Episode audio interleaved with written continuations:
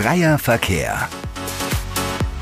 Der AEB-Podcast von und für die AlltagsheldInnen des Global Trade Managements. Die klassische Importkontrolle ist ja eigentlich erst der Startpunkt zu vielen, vielen weiteren Diskussionen, die damit kommen, um eben dann auch Potenzial überhaupt zu heben. Auch beim klassischen Import sieht man halt immer wieder, dass man extrem viel Potenzial verschenkt. Das ein klassischste Beispiel ist einfach nur hier zu sagen, habe ich ein eigenes Aufschubkonto oder nutze ich das des Spediteurs, für das ich dann eine Vorlageprovision bezahle.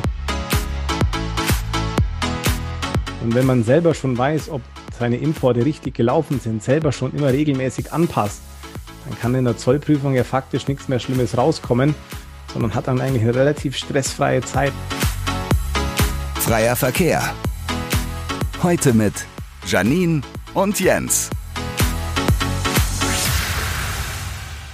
Hey Jens, heute haben wir wieder eine Premiere. Ja, stimmt. Janine, hi. Ähm, jetzt, wo du sagst, Holger Schmidbauer ist wieder zu Gast und er ist der Erste, der das zweite Mal in die Sendung kommt. Ja, letztes Mal hatten wir das Thema Zollprüfung mit ihm und da konnten wir ja ewig lang mit ihm diskutieren, weil es ein richtig spannendes Thema ist da hat sich ja herauskristallisiert, dass Import Controlling ein eigener Podcast wert ist. Genau, und das machen wir ja heute. Ne? Ähm, für alle, die die erste Folge nicht gehört haben, gerne auf der Plattform eurer Wahl einfach äh, nachhören. Ist noch da, ist noch verfügbar, kam auch bis jetzt super an, muss man sagen. Ähm, und ja, heute geht es ums Thema Import Controlling. Ja, lass uns gerne noch mal kurz in den Einspieler hören, wer Holger Schmidbauer ist. Und dann würde ich sagen, legen wir direkt los. Er ist Head of Customs bei Siemens Energy in Deutschland, hat seine eigene Außenwirtschaftsberatung und ist nebenbei noch als Dozent, Chefredakteur, Speaker und Autor im Global Trade Umfeld tätig. Es scheint so, als ob Holger Schmidbauer von den Themen Zoll- und Exportkontrolle nicht genug bekommen kann. Ein Blick auf seinen Lebenslauf bestätigt diesen Eindruck. Holger hat an der Fachhochschule des Bundes sein Studium zum Diplomfinanzwirt absolviert und sich danach seinen Abschluss als Master of Customs Administrations verdient. Er arbeitete als Zollbeamter, als Fachexperte für Customs and Foreign Trade Law bei einem Softwarehaus und im Außenwirtschaftsumfeld bei Unternehmen wie Bosch Siemens Haushaltsgeräte, Forcia und Sonova. Sein Motto: mit Zoll- und Handelskompetenz Umsatz und Wachstum ermöglichen. Wie das geht, wird er uns heute bei Freier Verkehr verraten. Holger, herzlich willkommen in der Show. Holger, herzlich willkommen. Du bist unser erster Gast, der das zweite Mal mit dabei ist. Wie fühlt sich's an? Schon halber Profi? Halber Profi vielleicht. Ein ganzer. aber am Ende des Tages würde ich sagen, geehrt und auch ähm, ja, froh, dass ich nochmal da sein darf und dass anscheinend die Resonanz so war, dass ja, ihr denkt, das nochmal mit mir wiederholen zu wollen ja, also die Resonanz war richtig gut. Wir hatten ja auch gemerkt im Aufnahmeprozess, wie viel wir sprechen konnten. Wir hätten, glaube ich, da schon ähm, ewig lang noch weiterreden können. Deshalb mussten wir irgendwann mal einen Cut machen und haben uns dann ja dafür entschieden, 2.0 zu machen. sehr gerne, sehr gerne. Ähm, wir haben es gerade in der Einleitung gehört, äh, wo wir dich ja nochmal vorgestellt haben. Head of Customs Germany war da die Rede, aber ich glaube, da hat sich in der Zwischenzeit bei dir was getan. Genau, richtig. Also mittlerweile ist es dann Head of Customs Europe soweit.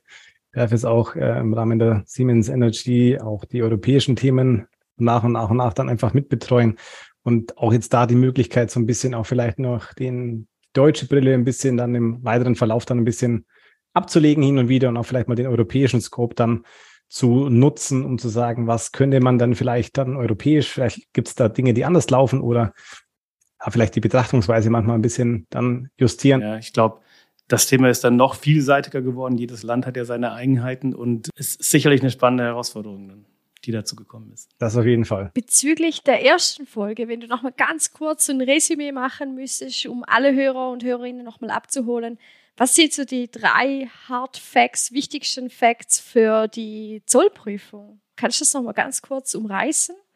um einfach da wieder den Ball aufzunehmen, Faden zu finden? Äh, genau. Also ich würde einfach sagen, das Thema Zollprüfung, die drei wichtigsten Punkte sind, also die erste ist einfach das Thema äh, der, der Vorbereitung in einer Art und Weise, wo wir jetzt dann ein bisschen so mit drauf zu sprechen kommen, weil die Zollprüfung ist ja nur das, was wir quasi bisher importiert hatten oder importieren wollen. Und ähm, ja, je besser man vorbereitet ist, die Prozesse man im Vorgriff kennt, desto besser wird's eigentlich. Ähm, das heißt, die Prozesse sich einfach anschauen, so ein bisschen als zweiten Punkt, glaube ich, so ein bisschen, was ja auf die Zollprüfung dann zwangsläufig dann ja auch hinlaufen wird. Und ähm, ja, glaube ich, offen an das Thema mit rangehen und einfach die Beteiligten einfach zu kennen, wer ist denn da mit dabei und äh, mit wem muss ich denn welches Thema vielleicht auch nochmal angehen, weil auch das Thema Importschläger, Zollprüfung steuert man ja faktisch nicht alleine im Konzern, sondern da sind ja noch viele, viele andere Beteiligte mit dabei. Ob das jetzt ein Einkauf ist als prädestinierter erster Ansatzpunkt, ähm, als auch logistische Themen, vertriebstechnische Themen oder Produktionsthemen. Ähm, das heißt, da hat man dann, glaube ich, so die, die klassischen drei Themen Blickpunkte erstmal, also die prozessualen Themen, äh, was was tue ich heute schon, um die Zollprüfung gut zu machen, was ja der heutige Ansatz ist und wer sind eigentlich meine Beteiligten, weil nur mit denen zusammen kann ich das Thema eigentlich richtig gut steuern. Ja, und alle, die jetzt noch mehr dazu wissen wollen, hört gerne in die Folge rein von der Zollprüfung. Da gehen wir auch wirklich tiefer in dieses Thema ein und sehr umfangreich auch. Und hier können wir jetzt auch gut die Brücke schlagen mit dem Import Controlling, äh, was ja da sehr eng miteinander verwurzelt ist.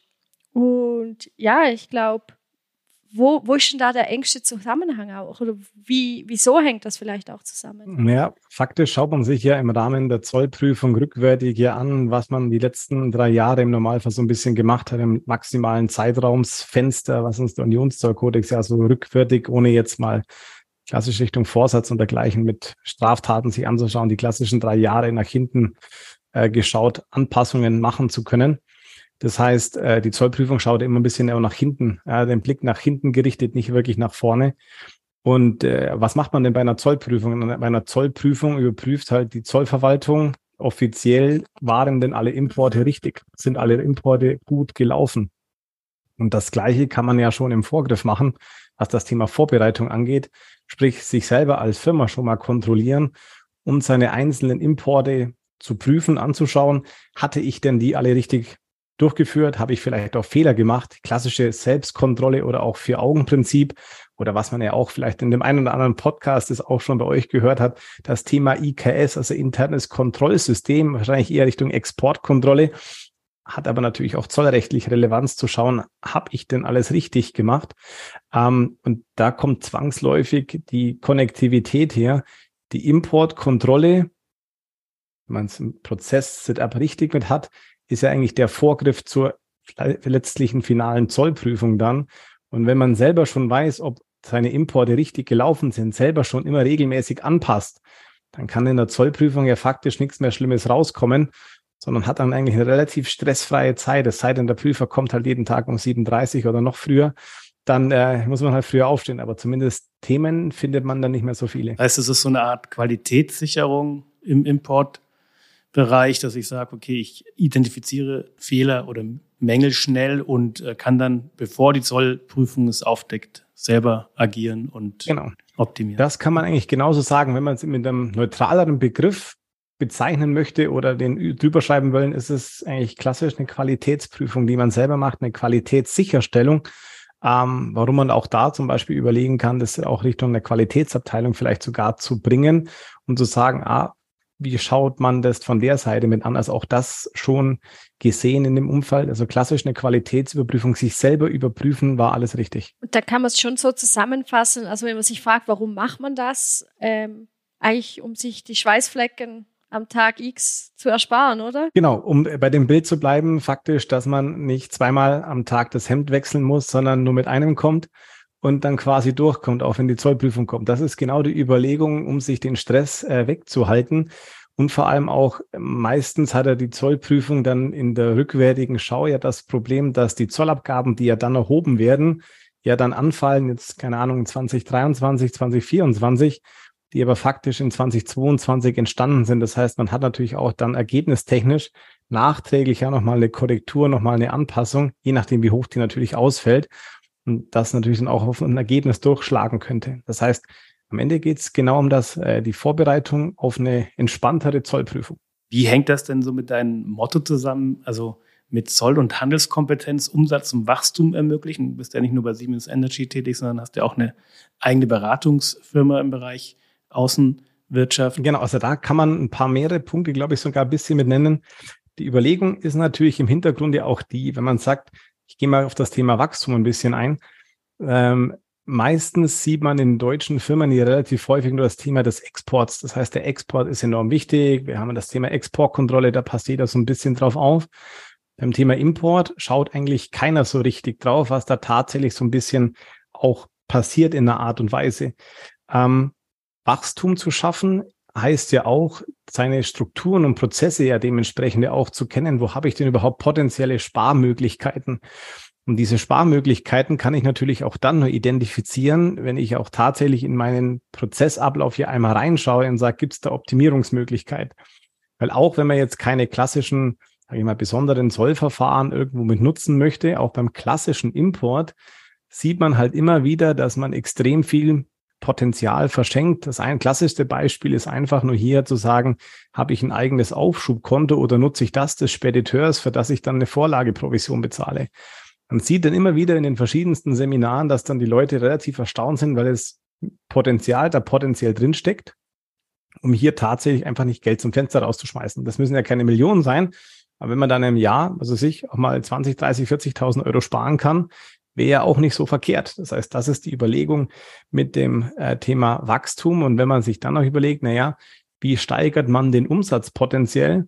Auch mal zu wissen, welche Produkte kann ich denn überhaupt importieren? Welche Vorschriften habe ich denn potenziell? Auch importseitig gibt es ja sowas wie Unterlagenkodierungen oder Vorschriften, die man einhalten muss. Gibt es ja nicht nur für die Exportkontrolle. Ähm, zu überlegen, habe ich denn jede Ware auch potenziell ideal importiert, sprich Präferenzen ausgenutzt, ähm, kann dann damit auch das Thema äh, den, den Umsatz auch so ein bisschen nach oben treiben oder auch sagen, habe ich denn potenziell Kontingente oder vielleicht auch Anti-Dumping-Zölle, die ich überhaupt richtig identifiziert habe? Oder wenn ich sage, Anti-Dumping trifft für mich nicht zu, habe ich das Dokument, dass ich eben nicht, dass es für mich nicht zutrifft oder habe ich Reduktionen? Also das sind viele Themen mit dabei, die man aber erst dann sieht, wenn man es erstmal angeht. Es ist halt, wie es ist, Kleinvieh macht auch Mist. Also gerade wenn so Importzölle mal das zu beleuchten, macht, glaube ich, sicher Sinn. Auch Tarifierungen, das hat ja dann auch, wie du letztes Mal schon gesagt hast, auch hinten raus im Export, falls das wieder irgendwie verbaut wird oder so, natürlich auch Auswirkungen, wenn das mit den richtigen Präferenzen reinkommt. Also das sehe ich schon, äh, glaube auch wirklich mal zu beleuchten. Ich glaube schon wichtig, das unterschätzt man wahrscheinlich auch tatsächlich immer wieder mal. Ja, meistens ist halt das die Überlegung äh, aus einer Einkaufssicht und Importsicht immer, na ja, die Ware, die Verzollung macht halt der Zollagent oder der Spediteur oder der Broker, wer auch immer, wie man mit beauftragt hat ähm, und gibt das Thema halt einfach gerne ab. Man gibt es aus der Hand oder macht dann klassisch, naja, wir machen DDP, obwohl wir dann im Nachgang alle wissen, DDP-Sendungen funktionieren meistens aus dem Drittland eher gar nicht ähm, oder sehr, sehr selten in den Umgebungen, in denen man es meistens nutzt. Das heißt, man hat eigentlich überhaupt gar keine Übersicht von dem, was da überhaupt genau passiert. Das heißt auch für das Thema der Wichtigkeit, sich bewusst zu werden, was passiert denn überhaupt, was fertige ich überhaupt mit ab? Und meistens auch das nochmal eine Überlegung, wie die Konnektivität nochmal zustande kommt. Meistens gibt's halt diesen großen Big Bang dann bei der Zollprüfung und dann stellt man fest, na ja, eigentlich hätten wir das prüfen müssen und fängt im Nachgang dann an, na ja, okay, ab sofort prüfen wir dann tatsächlich mal durch, was denn der Zollagent für mich macht, der im Regelfall in der direkten Vertretung handelt sprich mir ja alles zu Lasten gelegt wird im Rahmen der direkten Vertretung und meistens die Instruktion halt so ausschaut, hier ist eine Rechnung, mach mal. Und dann läuft's halt von dem ein bisschen los. Das heißt, ich kann ja nur dann auch Wachstum und ja auch Strategien entwickeln, wenn ich überhaupt weiß, was ich da überhaupt tue und da einen Zusammenhang auch hinbekomme mit den verschiedensten Beteiligten und zwangsläufig halt einen braucht, der das ganze Thema auch steuert mit einem aktiven Wissen. Ja, sonst wird das ganze Thema einfach nichts. Hört sich so ein bisschen an wie aus dem Augen, aus dem Sinn, wenn man es so auslagert und dann denkt man sich, okay, läuft schon, Spediteur, Broker, wer auch immer macht es schon und dann tauche ich gar nicht ein und lass vielleicht viel Potenzial eben liegen. Genau, weil die Ware kommt ja dann doch irgendwie zu mir an, an den Hof. Irgendeiner verzollt ja, man gibt's ab und irgendeiner hört auf, dass es weh tut in der Art und Weise. Sprich, die Verzollung wird durchgeführt, die Ware ist da das hat ja gepasst, weil wenn sie da sein muss, die Ware, muss ja die Verzollung richtig sein. Dass wenn man sich halt dann das mit einem anderen Blickwinkel mal anschaut, aus einer eher fachlicheren Betrachtung, wenn man sich allein überlegt, wie viele Importanmeldungen in, in Deutschland überhaupt durchlaufen, wenn man so ein, oder auch im Hamburger Hafen mal so eine Ware quasi von einem Containerschiff runterkommt, das ist ein Ding der Unmöglichkeit, das alles anzuschauen. Da kann nie alles geprüft sein. Und dann kommt man halt auch zu ganz anderen Themen, was äh, vorhin Janine angesprochen wurde, ist das Thema Tarifierung. Ja, das ist ja der, einer der ersten Punkte, die man dann merkt bei der Import. Ähm, stimmt denn überhaupt die Zolltarifnummer eines Lieferanten? Das heißt, die klassische Importkontrolle ist ja eigentlich erst der Startpunkt zu vielen, vielen weiteren Diskussionen, die damit kommen, um eben dann auch Potenzial überhaupt zu heben, zu sagen, okay, was bringt es mir denn vielleicht Ware aus ähm, China zu importieren, wenn ich Zusatzzölle bezahlen muss? Wohingegen, wenn ich sie erst aus der Schweiz, auch vielleicht mit teureren Produkten, aber mit der Präferenz quasi ziehen könnte oder auch aus Mexiko oder sonst irgendwo her, weiß ich ja nur dann, wenn ich es erstmal analysiert habe. Das heißt, das Potenzial ist eigentlich unbekannt. Kann natürlich auch sein, dass ich da gar keines habe, ist natürlich auch denkbar.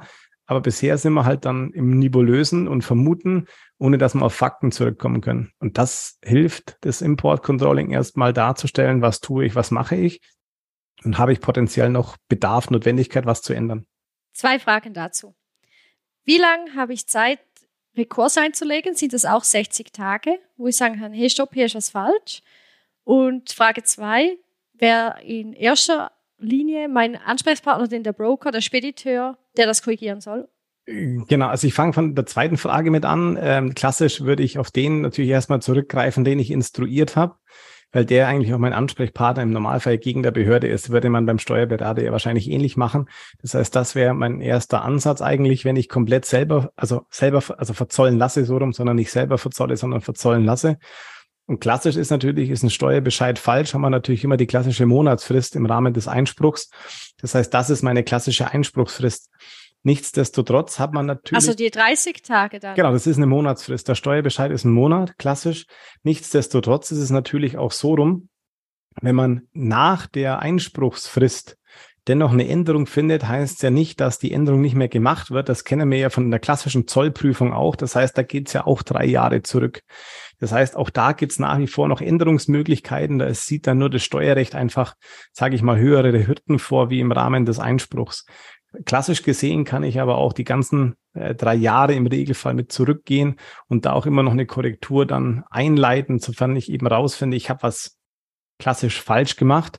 Ähm, vielleicht da ein Beispiel. Ich habe jetzt eine Zollprüfung. Die Zollprüfung an sich endet ähm, einfach eine Hausnummer zu sagen, 1.1.2022. Und während der Zollprüfung hat man festgestellt, na ja, ich ähm, habe die Tarifierung falsch angegangen, man hat eine verbindliche Zolltarifauskunft für das Produkt eingeholt.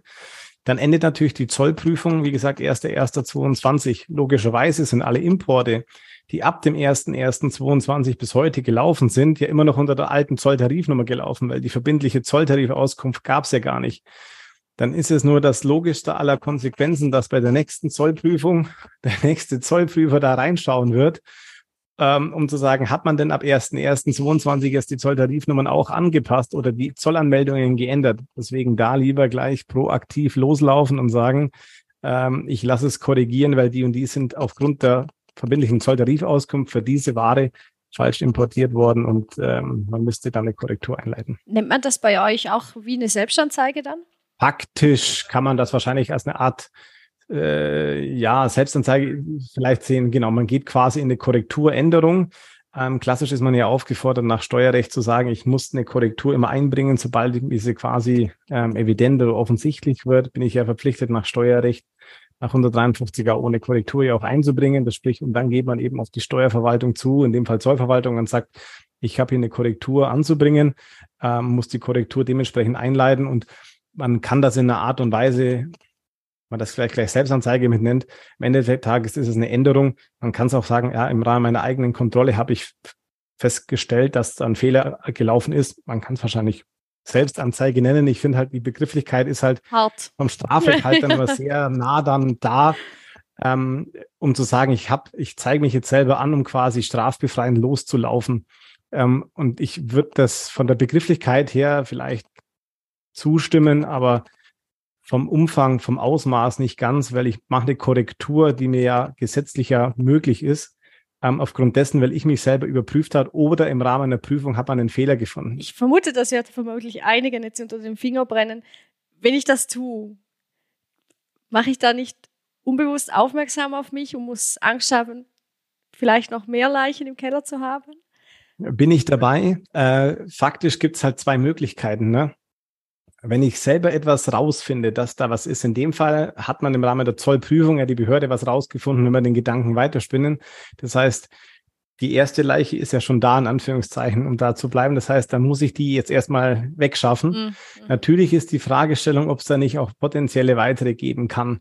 Ähm, der Punkt ist aber, glaube ich, der, wenn wir auch vielleicht bei der Bezeichnung Selbstanzeige bleiben, lieber finde ich doch Probleme und Baustellen selber mhm. und ändere sie selber proaktiv, wie dass ich einen anderen finden lasse, weil dann kann mir keiner was vorwerfen. Und wenn ich das mhm. selber finde, kann ja ich den Weg bestimmen, wie ich es ändere und nicht von mir einem anderen aufoktroyieren lassen, so wird's gemacht. Also habe ich viel mehr Spielraum ähm, und auch viel mehr Verhandlungsmasse. Wenn ich selber aktiv losgehe, das und das haben wir festgestellt, so und so gehen wir damit um, das und das wollen wir tun und das ist der Weg nach vorne.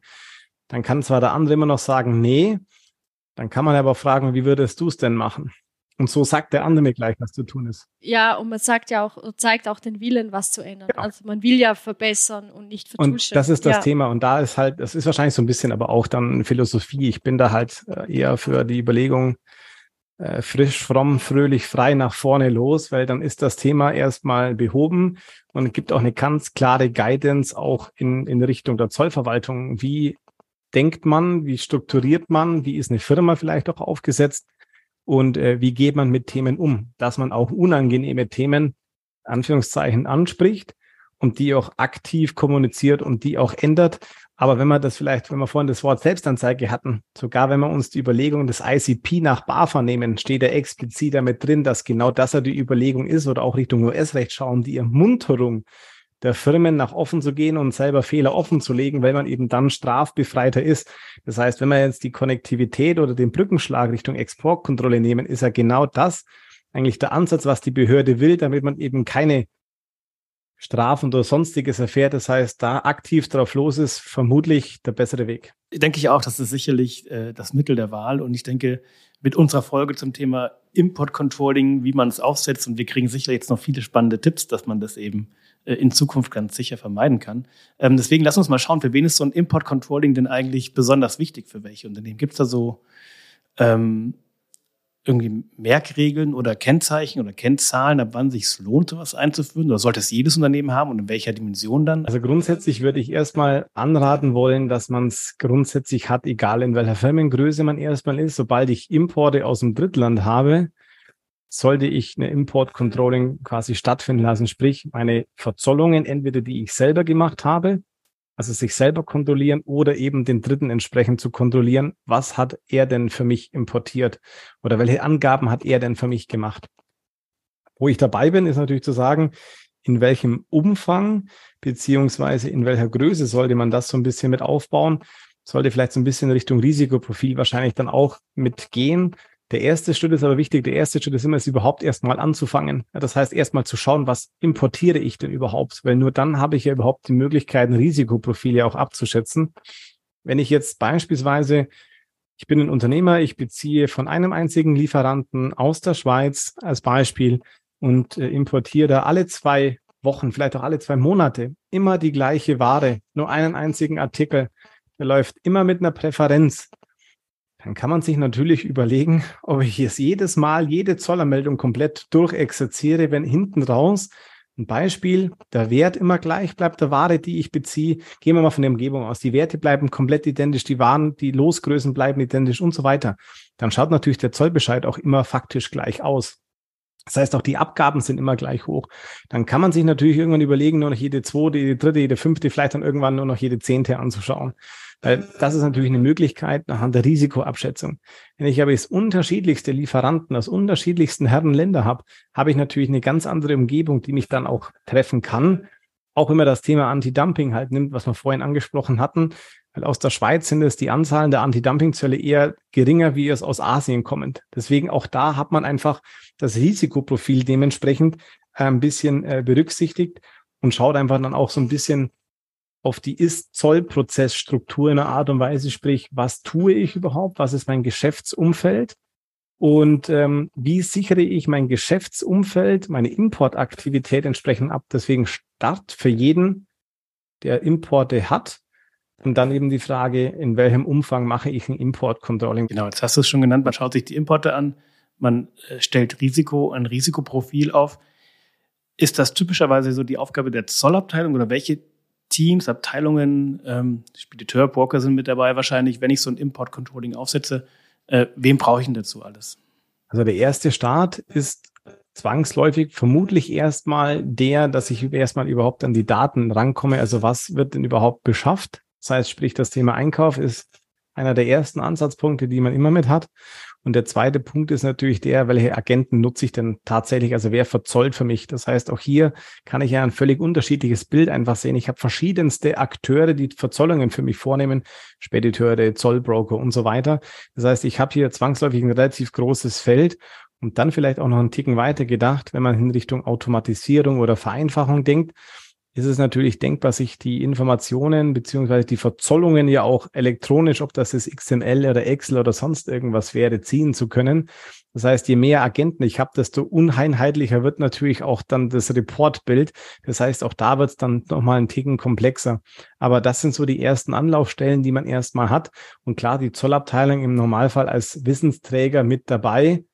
Da muss man aber die Klammer vielleicht aufmachen je nach Größe, und das kennt ihr vielleicht ja auch von, von eurer Aktivität ja auch so weit, kann es ja auch mit sein, dass vielleicht sogar ein Einkäufer sagt, ich brauche jetzt Zollsoftware äh, oder aus dem Einkauf raus das Thema sogar gesteuert wird. Sprich, der Einkauf, die Zoll- oder Importkontrolle mit vornimmt und vielleicht auch die Zollprüfung mit vornimmt. Auch das sieht man in den verschiedensten Bereichen. Das kommt dann wieder auf die Firmengröße drauf an. Also eigentlich geht man dann quer durch die Firma einmal durch Zoll, Zollabteilung, Importabteilung, Buchhaltung ist auch immer so ein Thema.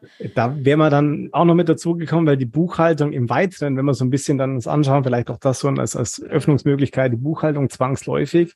Warum die Buchhaltung? Weil das sind diejenigen, die natürlich die Steuerbescheide in einer Art und Weise bezahlen. Allein wenn es um das Thema Zollwert dann im Weiteren irgendwann mal geht, zu sagen, stimmen denn überhaupt die Werte, also quasi mit denen ich die Ware aus dem Drittland bezogen habe, oder gibt es da noch andere zollwertrechtliche Themen, wie vielleicht eine Beistellung oder irgendwo, die vielleicht gar nicht mit berücksichtigt war im, im Warenwert im Rahmen des Imports. Das heißt, auch hier geht die beteiligten Schere nochmal ein bisschen mit auf.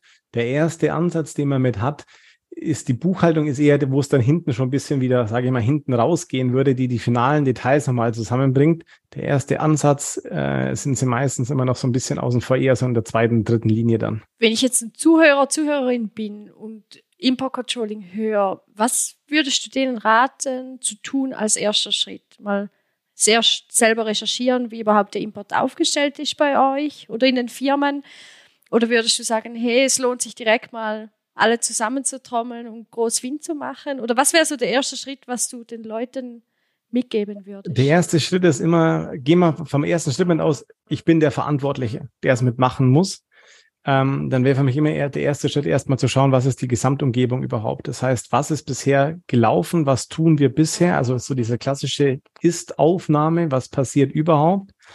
Ähm, um überhaupt mal sagen zu können, wo identifiziere ich Problembaustellen, Fehler, nicht genutzte Präferenzen, ähm, auch falsche Tarifierungen, vielleicht auch schlechte Avisen gegenüber einem ähm, Zollagenten. Das muss man ja auch manchmal darstellen. Deswegen erstmal ein Gesamtbild eigentlich schaffen, wo sind wir, wo stehen wir.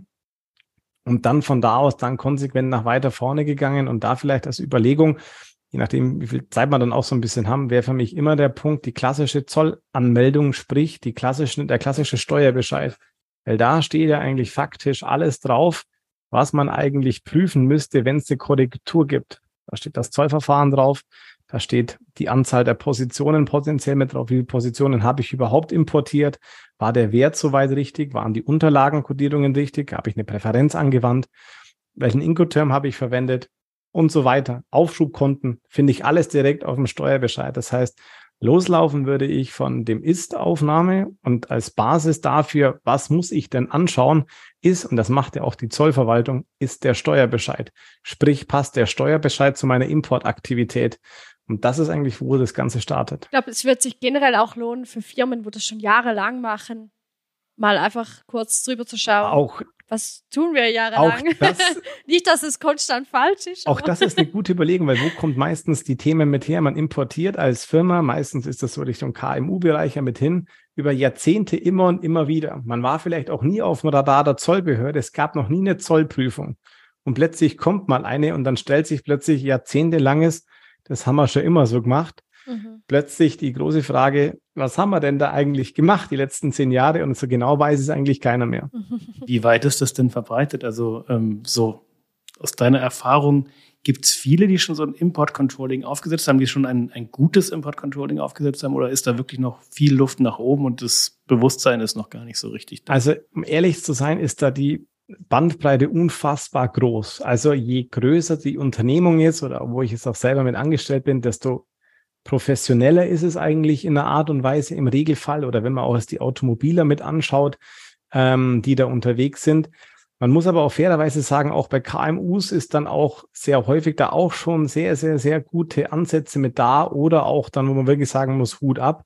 Das findet man aber auch bei den kleineren Unternehmen zu einem Teil schon, hatte ich auch schon mal Diskussion, die hatten, glaube ich, 80 Mann und die hatten sogar im Einkaufsvertrag schon alle zollrechtlichen Themen fast so behandelt wie jetzt welche von einem Automobiler. Da war dann die Aussage, na, wir haben das von denen abgeschrieben. So schlecht kann das ja nicht sein. Also von dem her, man findet da völlig unterschiedliche Bilder ähm, und auch Vorgehensweisen.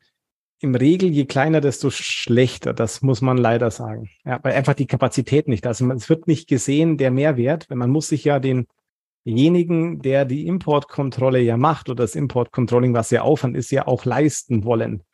Und das ist meistens nicht ganz so gesehen. Aber man hat sich gerade so angehört, als ob nicht jedes Unternehmen das Rad immer neu erfinden müsste, sondern dass es schon auch ganz gute Ansätze gibt, die man sich einfach anschauen kann für die eigene Praxis. Absolut. Und also es ist ja nicht, dass man jetzt faktisch macht, man nicht, man, man simuliert eine Zollprüfung. Auch das sieht man ja auch bei ganz vielen Angeboten in Art und Weise. Lass uns mal eine Zollprüfung simulieren. Nichts anderes ist vielleicht in einem anderen Wort das Thema Import Controlling.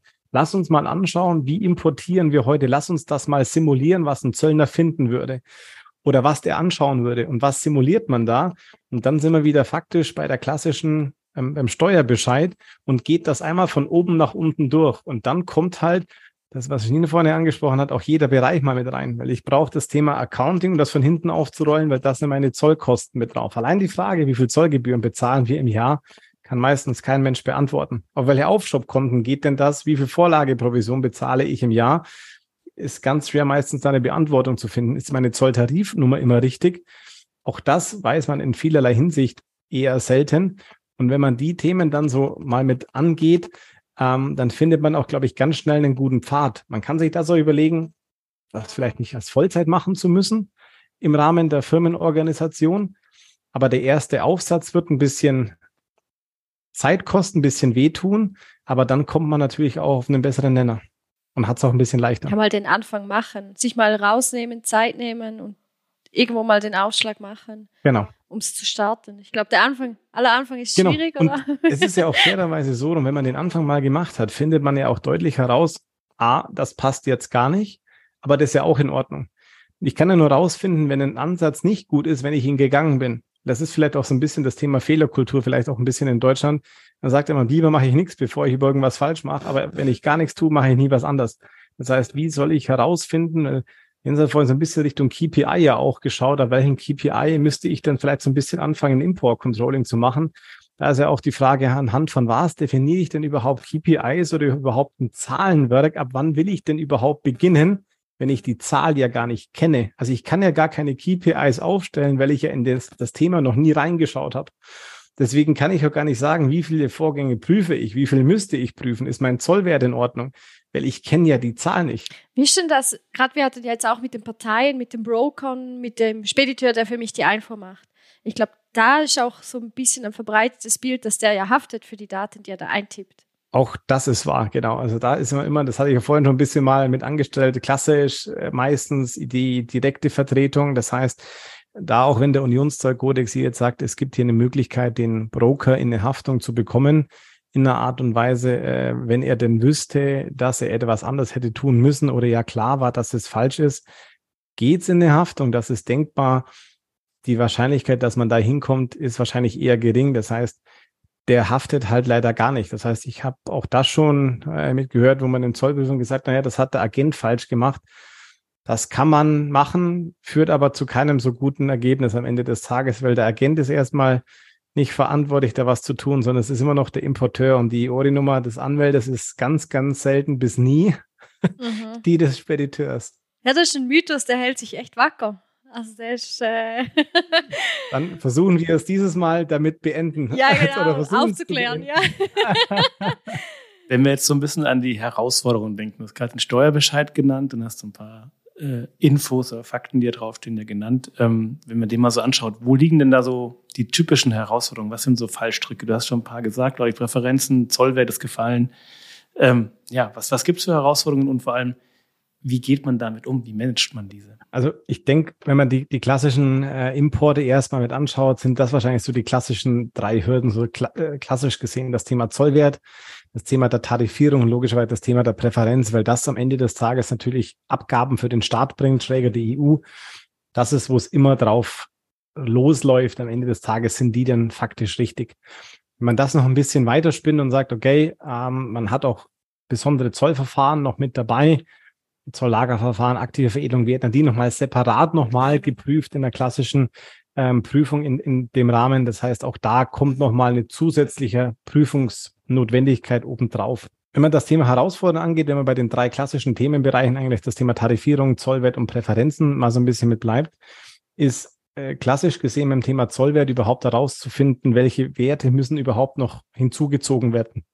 Also welche Kostenblöcke gibt es überhaupt noch, die ich quasi aufwende, um Ware aus dem Drittland beziehen zu können? Das ist eigentlich das größte Problem. Und dann kommen wir beim Thema Buchhaltung wieder. Welche Zahlblöcke habe ich denn Richtung Drittland?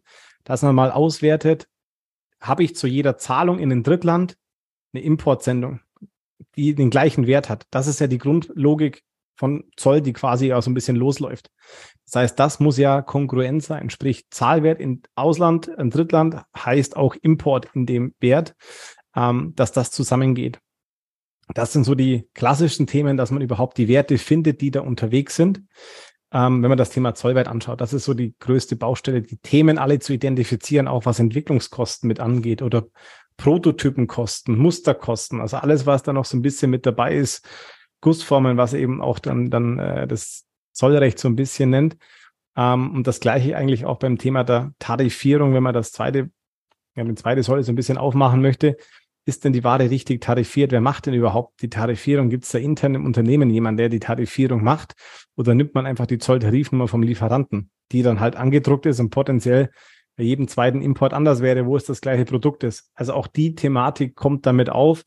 Genauso wie, wie muss überhaupt eine Präferenz, die ausgestellt wird, wenn es ist keine Euro 1 ist, sondern die klassische Ursprungserklärung eben auf der Rechnung, ist die richtig ausgestellt? Ja, nein, es ist die vielleicht falsch ausgestellt, wenn man sie nicht an den Wortlaut gehalten hat, muss ich zwangsläufig Richtung Einkauf gehen, über dem Einkauf meinem Lieferanten erklären, wie müsste die denn richtig ausschauen? Ähm, und da müsste man eine Änderung einbringen. Und da ist die Frage, kann ich denn die Änderung überhaupt dementsprechend bewirken?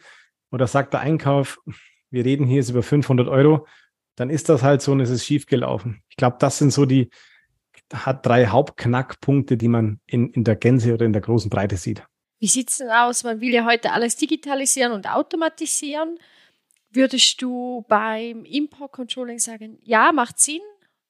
Oder erster Step, mal erstmal manuell Ist-Aufnahme. Ich glaube, da kommt man auch gar nicht drum rum, dies manuell zu machen. Aber so hinten raus würdest du sagen, doch macht Sinn, irgendwie das mal zu automatisieren oder. Ja, der erste Ansatz wird wahrscheinlich immer erstmal der des Manuellen mit sein, weil einfach die Frage ist, was, welche Volumina habe ich überhaupt? Die Herausforderung ist ja auch die, wie bringe ich dann die Zahlen zueinander? Weil faktisch kann man auch das in der Theorie als Beispiel angesprochen ja auch sich selber programmieren. Das ist ja auch denkbar, weil am Ende des Tages vergleiche ich ja nur Zahlenwerte oder Daten erstmal, wenn ich natürlich Referenzen finde, sprich ich habe irgendwo einen Zugangspunkt wie Artikelnummern, ähm, Zolltarifnummern oder halt einen Querverweis von meiner Zollanmeldung zu meiner Buchhaltung. Wenn ich diese Brücke schlagen kann, kann man das natürlich auch automatisieren, weil am Ende habe ich dann genau eine einzige Referenz und diese Referenz hilft mir dann in die verschiedenen, auch wenn das Excel-Listen sind, in die verschiedenen Excel-Listen, Worst Case sogar mit einem S-Verweis zu springen und Daten abzugleichen, Datenfelder. Also auch das ist denkbar. Da bin ich allerdings ehrlich, das sollte man schon ein gewisses Volumina haben. Wenn wir jetzt auch von zehn, einfach mal eine Hausnummer zu nennen, zehn Importsendungen im Monat zu machen, würde ich never ever auf die Idee kommen, das zu automatisieren weil der Aufwand dafür viel zu hoch ist, wie für das, was ich an Importen habe. Und das kann man dann auch ähm, digitaler machen und vielleicht auch die Fragestellung, Dokumente brauche ich ja sowieso nicht unbedingt alle digital. Das ist ja schon auch mal ein guter Punkt, außer vielleicht Euro 1 ATR. Ähm, das heißt, auch da kann man automatisierter laufen und vielleicht noch der Punkt vielleicht ganz wichtig, auch wenn ich eine Importkontroll äh, durchführe, wichtig ist der Punkt, das auch zu dokumentieren. Und auch das kann ich natürlich elektronisch tun. Also die Doku hinten raus ist halt das A und O, weil ohne Dokumentation hat halt eine Prüfung halt nicht stattgefunden, auch wenn vielleicht alles richtig war. Lieber schreibt man drauf, geprüft, alles in Ordnung, keine Abweichung gefunden, von wem geprüft, wann.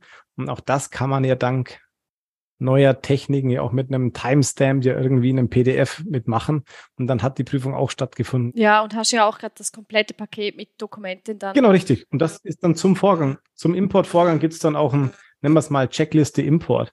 Und dann hat man die eben mit durchgeführt. Auch das kann man ja auch eine Art und Weise elektronisch ja gestalten, um dann hier nicht immer zu händisch zu sein und wieder ja. auszudrucken. Ja, ich wollte gerade sagen, da, da schlagen wir auch wieder die Brücke eigentlich zu dem was wir am Anfang diskutiert haben, gute Import-Controlling, gute Vorbereitung spart ja hinten raus dann A viel Zeit, wenn der Prüfer kommt. Genau. Und auch eine gewisse Sicherheit, wenn wir wieder auf unsere Hemden zurückkommen. Genau. Und dann habe ich ein, quasi einen Dokumentensatz, ja, von der Bestellung vom Drittland zum Lieferanten bis final halt hin zur Importkontrolle, die ja dann den Steuerbescheid mit den Dokumenten oder vielleicht sogar im Best Case auch mit der entsprechenden Avise oder Instruktion an den jeweiligen Spediteur mit einhergeht, weil das ist halt auch eine Überlegung. Je größer das wird, das haben wir ja vorhin so ein bisschen angesprochen, wenn man das halt, äh, sage ich mal, vom Aufwand her stemmen kann, kann man sich natürlich, wenn man so ein Thema Zahlenwerk auch, auch ähm, Geschwindigkeit anschaut, je besser meine Anweisung an den Zollagenten ist, desto besser ist logischerweise auch mhm. das Ergebnis im Normalfall hinten raus. Und dann sind wir wirklich bei ja. der Fragestellung, ja. haftet der denn, wenn der was völlig Falsches eingibt, wie das, was ich ihm sage? Sonst kommen wir auch nie zu der Thema Haftung, weil dann sieht das mit der direkten Vertretung, wenn ich sage, schreib A und er schreibt B, wieder ganz anders aus. Aber das ist die Frage, wie sieht das Setup aus? Was habe ich da an, an Ressourcen da, an Manpower oder Womanpower? Äh, und dann geht es von da aus einfach weiter. Das heißt, auch die Instruktion ist eigentlich ein extrem wichtiges Instrument im Rahmen dieses Import-Controllings. Wenn man natürlich sagt, ein Produkt, wie das Beispiel von vorhin aus der Schweiz, dann weiß vielleicht der Agent irgendwann auch, was man importieren muss. Also dann erspart man sich vielleicht auch die Thematik mit der extrem guten ähm, Avise dann oder Instruktion. Aber das ist das Thema Risikoprofil. Wie sieht es denn mit der Archivierung der Dokumente aus? Original, digital, Unterschrift? Also da klassisch äh, darf man im Regelfall alles auch digital mit haben, bis halt auf die Dinge, die halt im Original klassisch kommen, sprich Euro 1 und ATR. Ähm, auch wenn jetzt ein ähm, ermächtigter Ausführer, ah nee, nicht ermächtigter Ausführer, sondern einer, der unter 6.000 Euro ausstellt, also quasi kein ermächtigter Ausführer ist, die ja auch im Regelfall ja unterschreiben, wie ja sonst das ganze Thema nichtig ist. Auch die würde ich, wenn ich ehrlich bin, lieber im Original ähm, einsammeln wenn nicht, würde ich mir da immer überlegen, mit der Zollbehörde zu sprechen, vielleicht in Querverweisrichtung Lieferantenerklärungen, die ja auch noch eingescannt verschickt werden, dass man vielleicht mit dem Hauptzollamt spricht und vielleicht sich sogar genehmigen lässt. Also lesbare, gut lesbare Dokumente dürfen wir auch als Scan aufbewahren, um den Aufwand zu reduzieren. Auch das ist denkbar. Aber da würde ich versuchen, das zu kommunizieren und mir genehmigen zu lassen. Ansonsten würde ich, was ich sage immer ganz salopp, wo ein Stempel oder irgendwas Unterschriebenes ist, würde ich immer versuchen, im Original aufzubewahren. Äh, vor allem, wenn es um das Thema Import geht und ich mit dem Dokument Zollsätze reduziere. Ja. Jetzt ist natürlich spannend zu wissen, wie macht ihr das bei, bei Siemens Energy? Wie sieht da das Import Controlling aus? Wie seid ihr das angegangen und Kannst du da so vielleicht einfach so ein paar Punkte geben, wo ihr sagst, hey, das ist uns besonders gut gelungen und das könntest du als Tipp weitergeben? Ich versuche es vielleicht ein bisschen zweischneidig zu machen, äh, aufgrund dessen, weil bei uns sieht natürlich die Praxis so aus, wir haben relativ wenig bis keinen eigentlich Agenten, zumindest wenn man es die deutsche Sicht so ein bisschen anschaut. Ähm, das heißt, wir haben natürlich da sehr viel Selbstverzollung, sprich, wir verzollen alles selber direkt bei unseren ähm, Werken faktisch selber. Das heißt, wir haben halt das Thema fremder Dritter gar nicht drin. Nichtsdestotrotz ähm, gehen wir quasi die gleiche Richtung. Man kann ja da verschiedenste Fragestellungen zum Beispiel haben, um zu sagen, ab wann führen wir beispielsweise überhaupt eine Imp also eine, eine Imp einen Import überhaupt durch? Das heißt, habe ich überhaupt alle Dokumente mit da, um den Import durchzuführen? Habe ich überhaupt die Zollwerte da? Habe ich Lieferscheine mit da? Habe ich Packlisten mit da? Ähm, das ist ja, wenn das ein fremder Dritter für mich macht, sieht die Umgebung ja anders aus, wie wenn ich sie selber mache. Das heißt, wenn die Grundstruktur sagt, nur wenn ich Dokument 1, 2, 3, 4, 5, 6 vorliegen habe, mache ich überhaupt eine Importverzollung. Das heißt, bei uns geht es vorher gar nicht weiter. Das heißt, diese erste Grundprämisse, habe ich diese Dokumente vorliegen, brauche ich im Nachgang ja gar nicht kontrollieren, zumindest vielleicht nur in einer relativen Spot-Check-Variante, weil ich von vornherein ja gar keine Importverzollung mache. Das heißt, die Ware würde erstmal stehen bleiben. Das heißt, da ist der Ansatz ein bisschen ein anderer, weil wir deutlich mehr selber mitmachen und versuchen natürlich auch völlig äh, klar angesprochen von der Volumina das Thema Risikothematik natürlich dementsprechend einfließen zu lassen und versuchen natürlich auch in dem Zusammenhang auch im Rahmen von einem Controlling beispielsweise auch selbst äh, von uns raus auch mit dem IO-Status zu sagen, na ja, jetzt habe ich eine Nachverzollung, die stattfinden würde. Allerdings gehen wir dann so rum vor und sagen, na, jetzt bin ich unterhalb der Nacherhebungsgrenze, dann dokumentieren wir das dementsprechend, dann gehen wir da gar nicht drauf los und geben auch gar keine Korrektur, weil es würde zu keiner kommen. Das so ein bisschen eine Überlegung und ein weiteres Beispiel, was wir natürlich auch mitmachen, auch das bisschen fairerweise IT unterstützt ein bisschen, geht dann dahin, sagen wir zum Beispiel, ah, wir kommen im Rahmen von einem Import oder aufgrund von einer Zollprüfung auch, um das Tarifierung vorhin angesprochen haben, äh, dahin, dass wir eine andere Tarifierung finden dann können wir halt dann rückwirkend eben für die drei Jahre relativ einfach auch sagen, okay, wir gehen quasi in eine Nachverzollung, weil wir die Tarifierung geändert haben oder weil sich die Tarifierung geändert hat und können dann eine Nachverzollung oder eine, also auch die Korrektur, die Nachmeldung faktisch relativ einfach in Anführungszeichen mit angehen und sehen hier nochmal eine ganz andere, ähm, ja, eine ganz andere Hebelwirkung einfach. Das heißt, auch da ist die Kontrolle auf den verschiedenen Themen aufgebaut, aber richtig, bei uns ist der Fragenkatalog natürlich relativ groß, weil wir beim Rahmen des Imports natürlich die verschiedensten Szenarien haben. Also Richtung freier Verkehr, Richtung aktive Veredelung, Richtung Zolllagerverfahren. Das heißt, da sieht natürlich jede Umgebung von einem Spotcheck oder von der Importkontrolle nochmal völlig anders aus.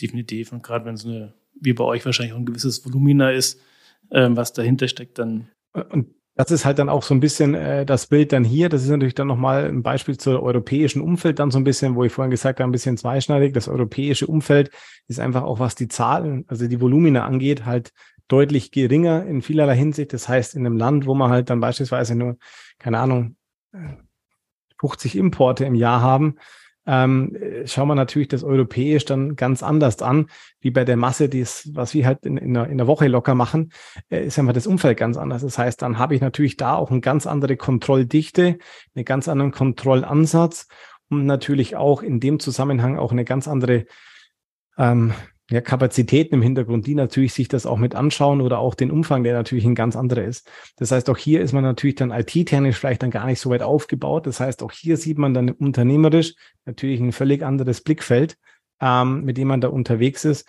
wo man dann einfach sagt, wie, wie, wie steuere ich das dann dementsprechend auch mit aus, dass ich natürlich dann nicht mit Kanonen auf Spatzen schieße, so wie man es so schön nennt. Ist realitätsnah und auch praxisorientiert sein. Also nicht einfach, wie du das sagst, Das ist das Thema. Man, drauf losschießen. Man so. kann das halt nicht copy-paste nebeneinander hängen. Vielleicht sage ich auch als Firma, ich habe eine gewisse, vielleicht höhere oder riesigere Risikoaffinität. Dann kann man auch sagen, ja, I take the risk. Das ist ja auch ein Ansatz. Das kann man ja auch mit tun.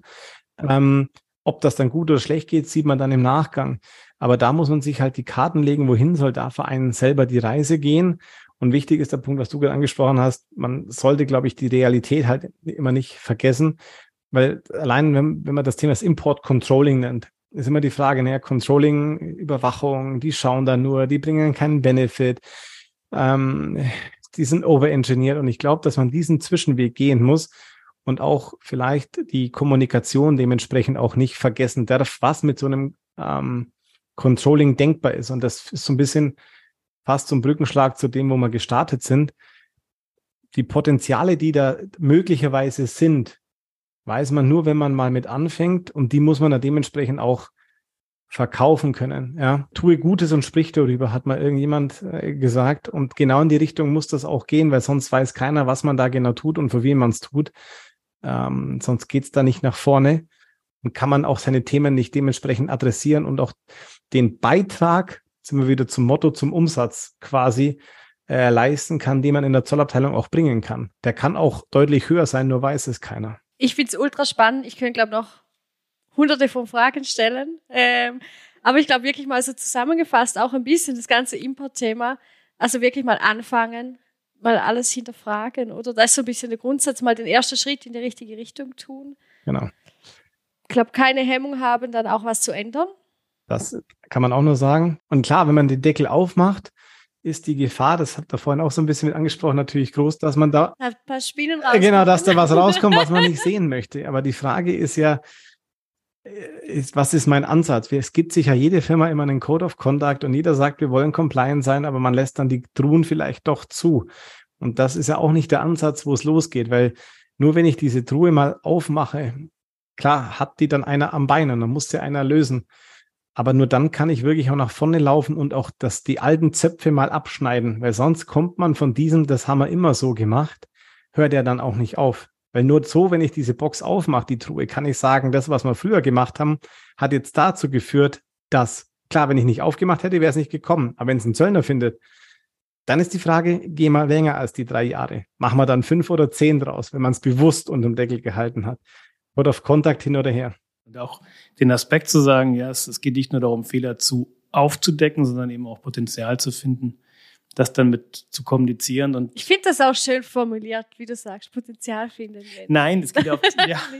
Oder? Nee, aber man muss ja nicht immer auf den Fehler rumreiten, sondern. Nee, genau, eben. Sowas wie, dass ich sage, äh, günstige Präferenzen oder ähm, ähnliches zu finden, dann ist es ja auch, also positiv kommunizieren ist ja ganz wichtig, genau. Genau. Ja. Aber das weiß ich nur, wenn ich es anschaue. Ja. Das ist das Thema. Ich muss es halt mal anschauen, weil ich weiß ja gar nicht, was mich erwartet. Und die Angst davor zu haben, ich schaue es nicht an, weil ich nicht weiß, was mich erwartet, bringt mich aber vom Status quo nie weiter. Dann bleibe ich immer da stehen, wo ich heute bin. Eigentlich der perfekte Startpunkt, um jetzt alle äh, Hörern zu sagen, nehmt die Headsets runter, schaltet die Boxen aus schnappt euch die letzte Import-Zollanmeldung äh, und ähm, blickt sie mal durch nach den Aspekten, die Holger gerade genannt hat und ähm, ja, legt los sozusagen. Motivation. Ja. Vom, vom Listening ins Doing kommen. Oder wie sagt man? Oder, äh genau, kann man nur genauso unterstützen. Holger, vielen Dank für die ganzen Einblicke und für die ganzen Tipps und Impulse, die du heute geteilt hast. Also ich denke, war wieder echt eine spannende Folge, ähm, nachdem wir in dem, dem letzten Mal das Thema Zollprüfung hatten, jetzt nochmal den Bogen ein bisschen weiterzuschlagen und auf ein Import-Controlling zu schauen. Also herzlichen Dank dafür. Sehr, sehr gerne. Und, und vielleicht bis zu einem aller guten Dinge sind ja manchmal drei. Ah ja, heute bleiben wir bei den Sprichwörtern, oder? nee, aber vielen, vielen Dank auch für diese super Information, diese ehrliche Antworten. Ich glaube, das hilft wirklich. Ich glaube, ich, ich glaube, die Motivation ist geweckt, auch bei den Zuhörern und Zuhörerinnen, jetzt auch was zu tun ähm, diese Truhe zu öffnen und schauen, was sich da drin verbirgt. Äh, genau. Ist ja auch ein gutes Gefühl, denn was zu finden und zu verbessern, muss man ja auch mal so zu genau. sagen. Also man will ja vorwärts kommen, man will die Firma vorwärts bringen. Nee, richtig cool. Also vielen Dank, sehr cool. Sehr gerne. Und an alle Hörerinnen und Hörer, wenn ihr ein bestimmtes Thema habt, das ihr von Holger wieder hören wollt, dann äh, schreibt doch einfach eine kurze Mail an podcast.aib und äh, ansonsten gerne, wenn euch die Folge gefallen hat, einfach teilen, weiter empfehlen, abonnieren. Und dann würde ich sagen, ja, hören wir uns hoffentlich bald in dieser Runde mal wieder. Sehr, sehr gerne. Herzlichen Dank. Danke sehr. Danke. Tschüss. Tschüss. Tschüss. Das war Freier Verkehr, der AEB-Podcast von und für die AlltagsheldInnen des Global Trade Managements.